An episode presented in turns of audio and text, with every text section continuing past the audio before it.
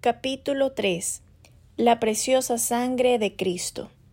Para sobrevivir, todos necesitamos ciertos elementos básicos, como por ejemplo agua, oxígeno, alimento, vestido y vivienda. Además, nuestro cuerpo requiere de cierta cantidad de proteínas, vitaminas y minerales. Sin estos moriríamos o cuando menos sufriríamos mucho. Lo mismo ocurre en nuestra vida espiritual. La vida espiritual, al igual que la vida física, requiere de ciertos elementos básicos, los cuales son indispensables. Sin estos, nos sería difícil sobrevivir como cristianos en un mundo que no conoce a Cristo. Uno de estos elementos básicos es la sangre de Cristo. ¿Por qué necesitamos la sangre de Cristo? Porque esencialmente, como seres caídos que somos, tenemos tres problemas fundamentales. De hecho, a pesar de que somos cristianos, todavía tenemos una vida humana caída. Por tanto, es posible que cada día nos asedien estos problemas. Estos tres problemas están relacionados con tres personas, Dios, nosotros y Satanás. Con respecto a Dios, con frecuencia nos sentimos separados de Él. Con respecto a nosotros mismos, a menudo nos sentimos culpables. Y con respecto a Satanás, a, menudo nos sentimos acusados. Estos tres, estar separados de Dios, los sentimientos de culpa y las acusaciones que provienen de Satanás, pueden constituir tres enormes problemas en nuestra vida cristiana. ¿Cómo podemos vencerlos? Solamente por medio de la sangre de Cristo. Estar separado de Dios. Cuando Adán pecó en el huerto de Edén, inmediatamente se escondió de Dios. Antes de que Adán pecara, él disfrutaba a Dios y estaba en su presencia continuamente. Pero después que Adán pecó, se escondió de Dios. El pecado siempre nos separa de Dios. Aunque seamos cristianos, es posible que tengamos una experiencia semejante. Después de haber cometido un pecado pequeño, sentimos que ha surgido una gran separación entre nosotros y Dios. Dios es justo y no puede tolerar ninguna clase de pecado. A esto se refirió el profeta Isaías cuando dijo He aquí que no se ha cortado la mano de Jehová para salvar, ni se ha grabado su oído para oír pero vuestras iniquidades han hecho división entre vosotros y vuestro Dios, y vuestros pecados han hecho ocultar de vosotros su rostro para no oír. Isaías 59, 1 al 2. Después que Adán pecó, Dios no le dijo, Adán, ¿qué has hecho? Más bien, Dios dijo, Adán, ¿dónde estás? En otras palabras, Dios no se preocupa tanto por los pecados que cometemos, como por el hecho de que estos nos separan de Él. Dios nos ama, pero aborrece nuestros pecados. Mientras permanezcan nuestros pecados, Dios tiene que mantenerse alejado de nosotros. En tal condición, nos sentimos lejos de Dios. Nuestros pecados deben desaparecer para que Dios pueda venir a nosotros. En todo el universo solo existe un elemento capaz de quitar nuestros pecados, la preciosa sangre de Cristo. Nuestras oraciones, lágrimas, ritos, penitencias, promesas, remordimiento o el tiempo mismo no pueden quitar nuestros pecados. Solamente la preciosa sangre de Cristo puede quitar nuestros pecados. Hebreos capítulo 9 versículo 22 dice que sin derramamiento de sangre no hay perdón. En el libro de Éxodo encontramos un buen ejemplo de esto. Es posible que algunos de los hijos de Israel hubieran sido tan pecaminosos como los egipcios. No obstante, cuando Dios envió a su ángel para matar a todos los primogénitos de la tierra de Egipto, no dijo Cuando vea yo vuestro buen comportamiento pasaré de vosotros. Tampoco les exigió a los hijos de Israel que oraran que hicieran alguna penitencia o que prometieran comportarse bien. En lugar de ello, Dios les mandó que inmolaran un cordero pascual y que untaran su sangre en los dinteles de las casas. Luego les dijo, y veré la sangre y pasaré de vosotros. Éxodos capítulo 12 versículo 13. Dios en ningún momento se fijó en qué tiempo de personas, en qué tipo de personas eran las que estaban reunidas en cada casa, sino que simplemente al ver la sangre pasó de ellos. Aquel Cordero Pascual es un cuadro de Cristo. Cuando Juan el Bautista vio al Señor por primera vez, proclamó He aquí el Cordero de Dios, que quita el pecado del mundo. Juan 1.29 Jesús es el Cordero de Dios, y por su preciosa sangre todos nuestros pecados han sido quitados. ¿Qué debemos hacer, entonces, cuando hemos pecado y nos sentimos alejados de Dios? Simplemente debemos confesar ese pecado a Dios y creer que la sangre de Jesús lo ha quitado. En Juan, en Primera de Juan 1.9, dice, Si confesamos nuestros pecados, Él es fiel y justo para perdonarnos nuestros pecados y limpiarnos de toda injusticia. Una vez que hayamos confesado nuestros pecados, inmediatamente se desvanecerá toda distancia que haya entre nosotros y Dios. En tal momento, no nos debe preocupar si sentimos o no que hemos sido perdonados. La sangre de Cristo es derramada primeramente para la satisfacción de Dios y no para la satisfacción nuestra. Recordemos que Dios dijo, veré la sangre, no dijo, veréis la sangre. En la noche de la Pascua, los hijos de Israel se encontraban reunidos dentro de sus casas, y la sangre del cordero estaba fuera, dentro de la casa. Ninguno de ellos podía ver la sangre, no obstante, tenía paz al saber que Dios estaba satisfecho con aquella sangre. Una vez al año, en el día de la expiación, el sumo sacerdote entraba solo al lugar santísimo para rociar la sangre sobre el propiciatorio, la cubierta del arca. Levíticos 16, 11, 17. A nadie se le permitió observar. Esto es una sombra de Cristo, quien, después de su resurrección, entró en el tabernáculo celestial y roció su propia sangre delante de Dios como propiciación por nuestros pecados. Hechos 9:12. Hoy nadie puede ir a inspeccionar los cielos y ver la sangre, pero ciertamente está allí. La sangre está allí hablando a favor nuestro. Hechos 12:24. Y satisfaciendo a Dios por nosotros. Aunque no veamos la sangre, sí podemos creer en su eficacia. Esta sangre resuelve el problema que tenemos con Dios. Si Dios considera que la sangre de Cristo es suficiente para quitar nuestros pecados, ¿por qué no considerarla igual a nosotros? ¿Acaso además de esto se requiere que nos sintamos bien? ¿Pueden ser nuestros requisitos más elevados que los de Dios? No, lo único que nos toca hacer es confesar. Oh Dios, te doy gracias porque la sangre de Cristo ha quitado todos mis pecados. Si tú estás conforme con esta sangre, yo también. Los sentimientos de culpa en nuestra conciencia. El segundo problema crucial del hombre tiene que ver consigo mismo, interiormente, en su conciencia. El sentimiento de culpa es muy intenso.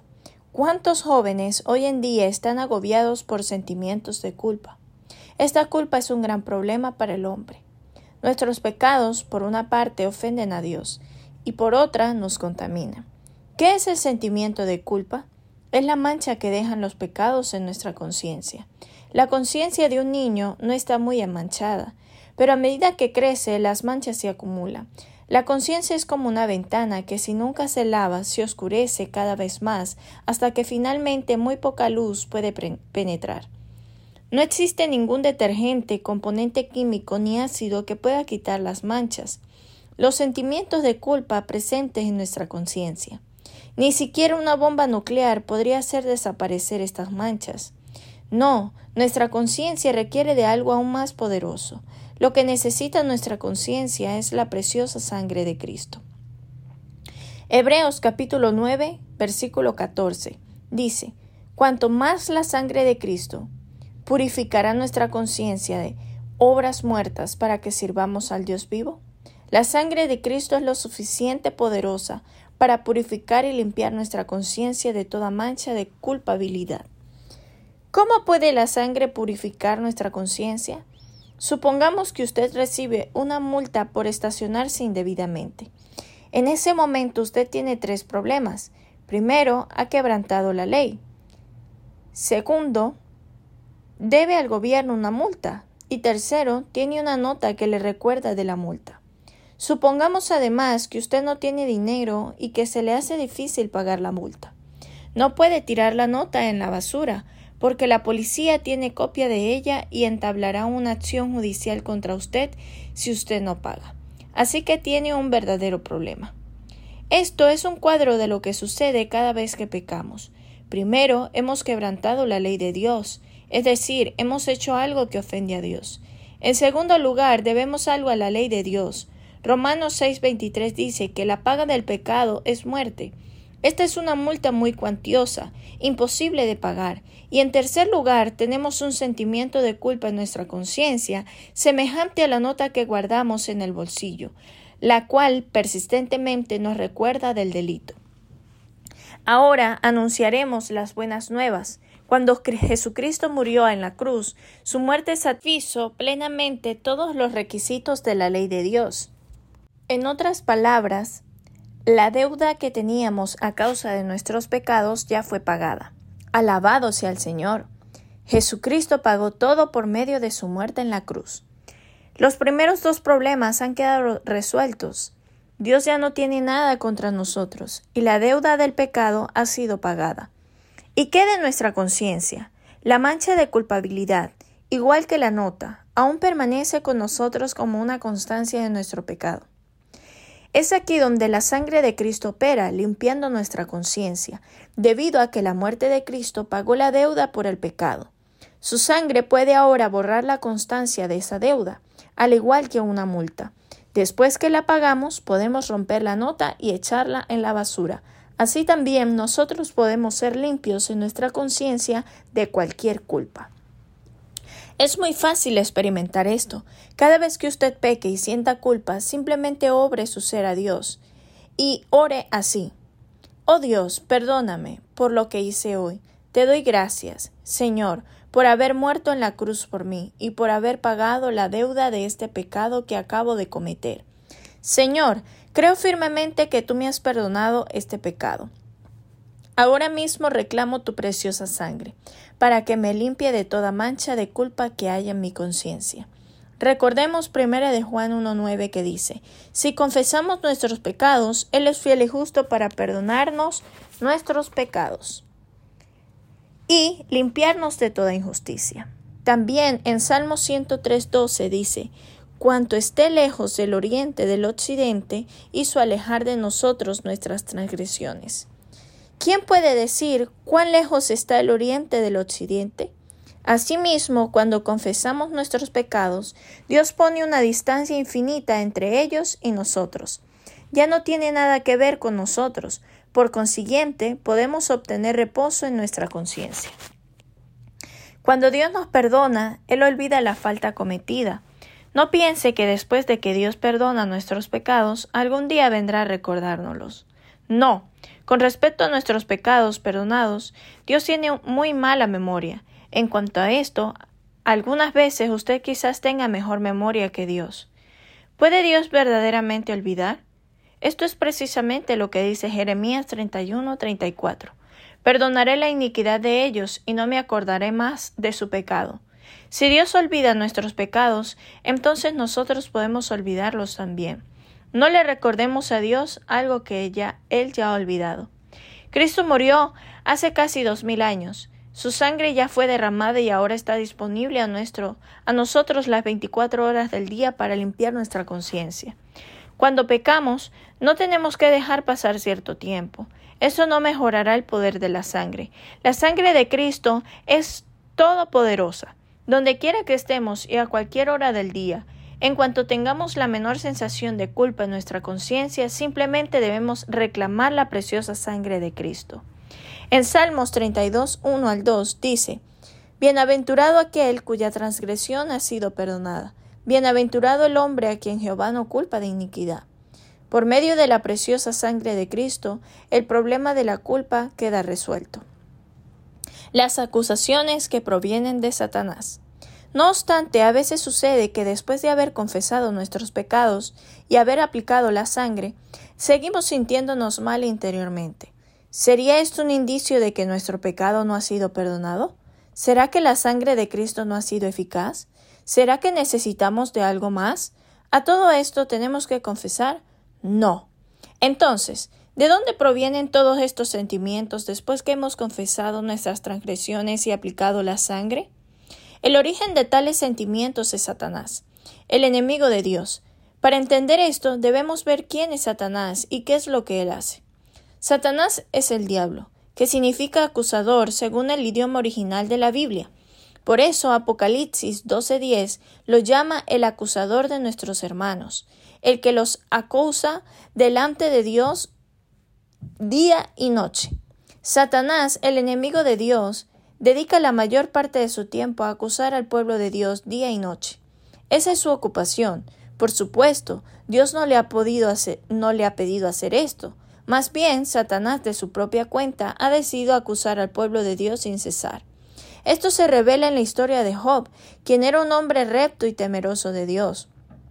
Job 1.1 no obstante, leemos que Satanás se presentó ante Dios para acusar a Job, diciendo ¿Acaso teme Job a Dios de balde?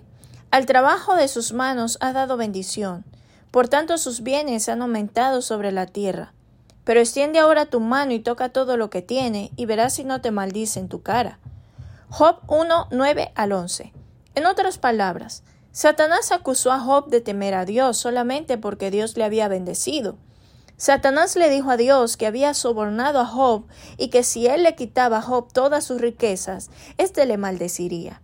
Esto es un ejemplo de la manera en que Satanás nos acusa en la esfera espiritual. En el libro de Zacarías, el sumo sacerdote, Josué, estaba delante de Dios y Satanás estaba en su mano derecha para acusarle.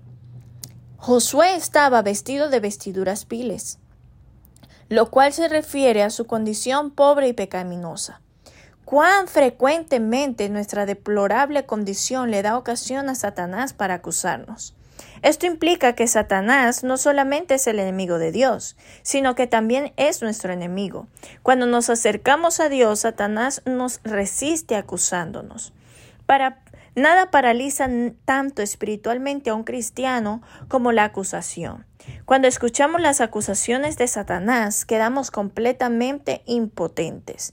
Es como si perdiéramos toda la fuerza de nuestro espíritu. Cuando un cristiano está bajo acusación, le es difícil tener comunión con otros. Y más que eso, se le dificulta orar. Siente como si no pudiera acercarse a Dios. Esta es la sutileza del enemigo. Él nunca se nos aparece vestido de rojo y con un tridente, diciéndonos yo soy el diablo, he venido a condenarte. Él es mucho más astuto. Lo que él hace es acusarnos interiormente y nos engaña haciéndonos pensar que es Dios mismo quien nos habla. ¿Cómo podemos distinguir entre la verdadera iluminación que Dios trae a nuestra conciencia y la acusación de Satanás? A veces es difícil distinguir entre ambas, pero hay tres maneras de saberlo. En primer lugar, la luz de Dios no nos abastece, mientras que la acusación de Satanás nos agota. Cuando Dios nos muestra nuestros pecados, quizás nos sentamos descubiertos y heridos. Sin embargo, al mismo tiempo nos sentimos abastecidos y motivados a acercarnos a Dios y aplicar la preciosa sangre de Cristo. Las acusaciones de Satanás, por el contrario, son totalmente negativas. Cuanto más uno las escucha, más difícil es orar. Nos sentimos vacíos y desanimados.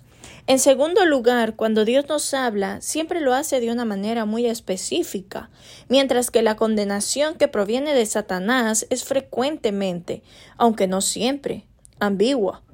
A veces nos hace pensar que estamos cansados o que hemos tenido un día difícil otras veces tenemos la vaga impresión de no estar bien con Dios, pero al examinar nuestra conciencia no encontramos ningún pecado en particular que pudiera crear una separación entre Dios y nosotros. Incluso es posible que otras veces nos despertemos con sentimientos de depresión o de desasosiego con respecto a Dios. Todos estos sentimientos inciertos de condenación que no parecen ser causados por el pecado provienen de Satanás y tenemos que rechazarlos. Cuando Dios nos habla, Él lo hace de manera específica y positiva, pero cuando es Satanás quien nos habla, frecuentemente lo hace de una manera ambigua y negativa. En tercer lugar, cualquier sensación de intranquilidad que persista en nosotros después de haber confesado y reclamado la sangre proviene de Satanás. No es necesario confesar y reclamar la sangre más de una vez. Los requisitos de Dios son satisfechos de inmediato por la sangre. Quien nunca está satisfecho es Satanás. Él quiere vernos confesar una y otra vez. Proverbios 27:15 dice, Gotera continua en día de lluvia y la mujer rencillosa son semejantes. Así son las acusaciones de Satanás, como una gotera continua o como una mujer rencillosa, y no nos dejan descansar. Pero la manera en que Dios nos habla es diferente. Cuando confesamos nuestros pecados y declaramos que la sangre nos limpia, Dios inmediatamente queda satisfecho. Cualquier otra voz que escuchemos es la de Satanás.